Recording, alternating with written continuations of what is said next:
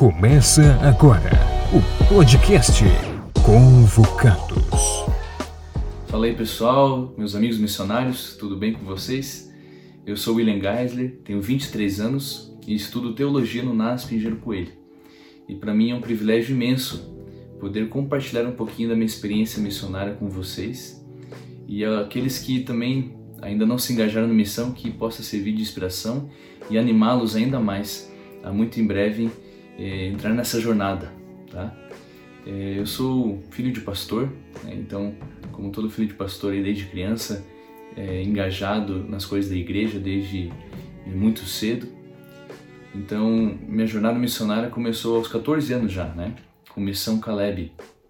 Eu imagino que a maioria de vocês conheçam a Missão Caleb, já tenham ouvido pelo menos falar ou ter participado de alguma, né?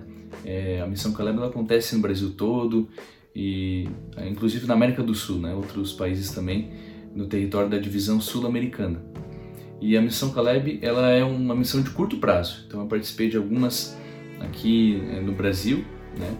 Eu participei no Brasil de três missões Caleb e uma no Uruguai é, também, tá? Então eu queria compartilhar com você uma delas. E uma dessas missões a curto prazo que eu participei foi na Amazônia, no mês de junho de 2018. E um pouquinho antes eu estava em Dallas, no Texas, trabalhando ali com uma igreja brasileira que nós temos lá e atuando ali com os adolescentes, é, com toda a igreja, mas especificamente com os adolescentes, né? E nós trouxemos então, levamos na verdade 15 adolescentes é, para a Amazônia junto conosco, para passarmos aí duas semanas praticamente dentro do barco e no meio da Amazônia. Né? Então pensa a experiência.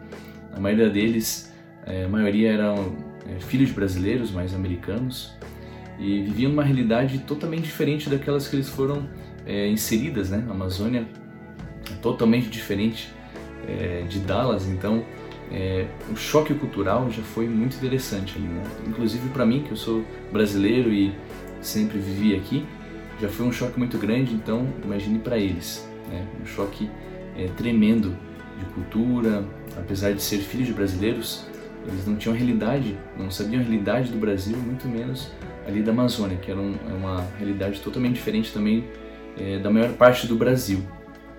Então, durante o período que ficamos na cidade de Maués, algumas coisas me chamaram muita atenção. Primeiro, a simplicidade daquele povo, como eles eram felizes tendo pouco, e muitas vezes nós temos muito e somos infelizes, somos ingratos, mas aquele povo nos recebeu com tanto carinho, né?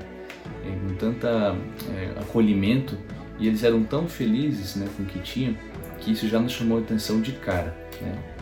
É, segundo, fui, é, fui perceber também, estava percebendo como era o trabalho do pastor local, né? o pastor que, que participava ali, que atuava naquele distrito, e assim também como outros pastores ali na Amazônia, eles dependem, é, a, maior, a maior parte deles, de lancha, então, o tempo para eles é totalmente diferente do tempo para nós, né? A gente é, quer um remédio, vai ali para a farmácia, em cinco minutinhos já tem um remédio na sua mão.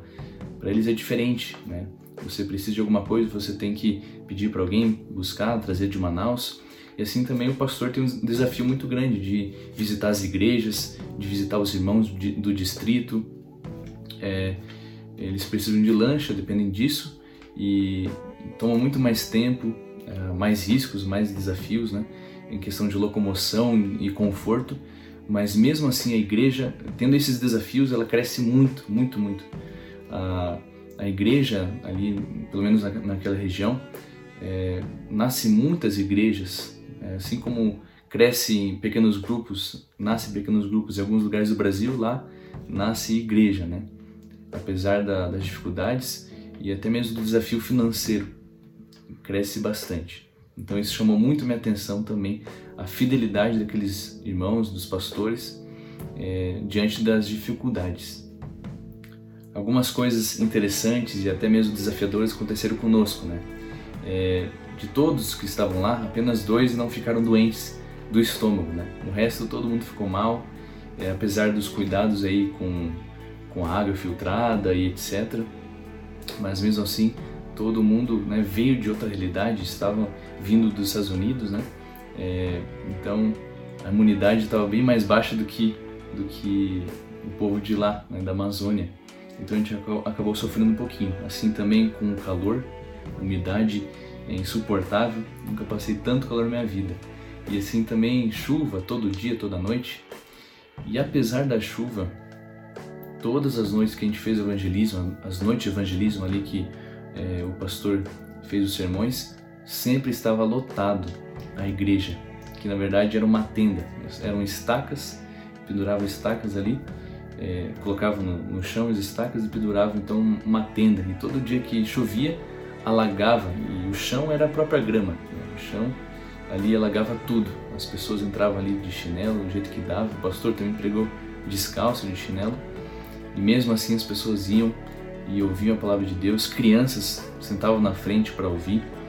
É, então a gente vê essa fidelidade, essa paixão pela palavra, como essas pessoas tinham, é, tinham assim essa paixão, não vi em nenhum outro lugar igual. Né? As crianças também é, na escola que de férias é, eram super obedientes e no, no último dia também eu desafiei elas a escreverem num papelzinho aquilo que elas queriam mudar, aquilo que elas queriam é, talvez é, melhorar na vida espiritual delas e elas colocaram ali, nós gravamos, colamos numa cruz de madeira e foi uma experiência muito, muito interessante, muito, muito linda, sabe? É, realmente o povo ali é muito fervoroso e depende muito ainda é, dos cuidados de, da igreja e recursos. Né? Então por isso que muitas missões acontecem né, na Amazônia, muitas missões aí, é, pessoas vêm de fora para auxiliar porque aquele povo realmente precisa e valoriza muito cada ajuda e cada missionário que chega lá. Então, a maior parte do tempo que estivemos lá, em, na Amazônia, passamos na cidade de Maués. Ali nós realizamos é, nosso trabalho de evangelismo, escola cristã de férias e outras coisas emergentes ali que a igreja necessitava. E alguns dias nós tiramos para visitar comunidades e tribos mais para o interior da Amazônia. E numa delas eu adquiri um item muito curioso e interessante que eu queria mostrar para você. Então, este item aqui, ó, é uma luva que é usada em alguns rituais por algumas tribos ainda que são é, mais conservadoras aí, é, que não é, não foram tão colonizadas, vamos dizer assim. É, e o menino, quando chega aos 3 anos de idade, ele passa por um ritual onde ele coloca a mão dentro dessa luva aqui. Só que o seguinte, tem um detalhe: nessa luva, na, nos espaços que tem nela, são colocadas formigas tucandeiras. Essas formigas têm uma picada terrível e ali por horas, né, é, o menino fica com a mão dentro, recebendo os ferrões dessas formigas e eles dizem que depois desse ritual o menino então fica mais forte, ele fica é, tem uma imunidade ainda melhor. Então a passagem ali da infância para a fase adulta, né? Então isso eu achei muito muito curioso também.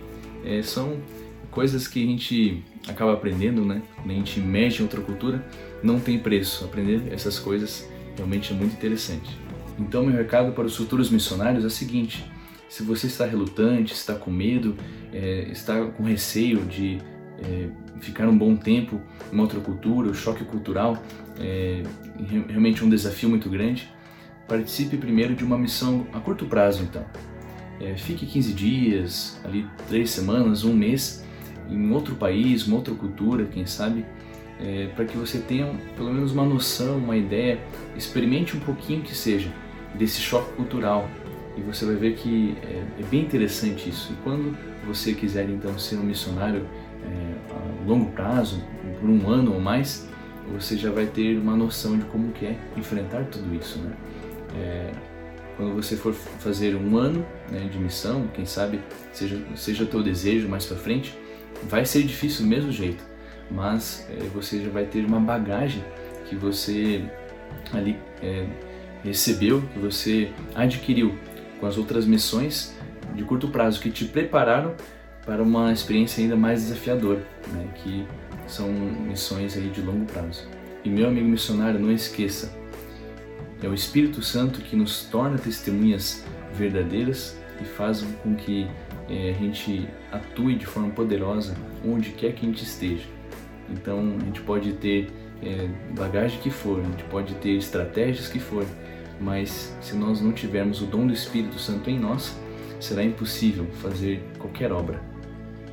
Então essa é uma parte muito, muito importante, não esqueça disso. E segundo, busque sempre aprender, sempre ouvir e entender a comunidade local para que você consiga atuar de forma mais relevante ainda onde quer que você esteja. Então, primeiro, observe também, esteja sempre atento à cultura, aos costumes, que com certeza você vai ter mais acessibilidade àquele povo. Né? Então, é, esses são uma das é, ideias e recados aí que eu tenho para vocês e um pouquinho da minha experiência missionária. Espero que você tenha gostado e se inspirado um pouquinho também a ser um missionário.